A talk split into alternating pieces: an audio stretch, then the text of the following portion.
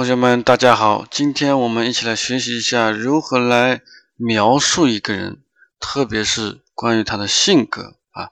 Comment décrire la personnalité de quelqu'un？啊，pour la partie caractère 就是他的性格。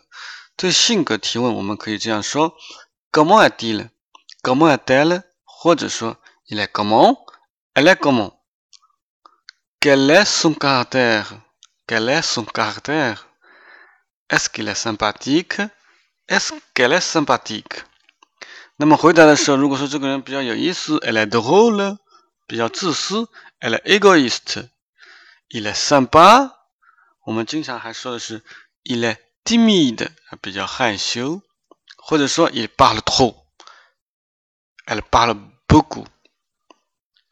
或者有的人他比较卑微啊，有的人比较高调，我们可以说，il a un complexe d'infériorité，ou bien elle a un complexe de supériorité。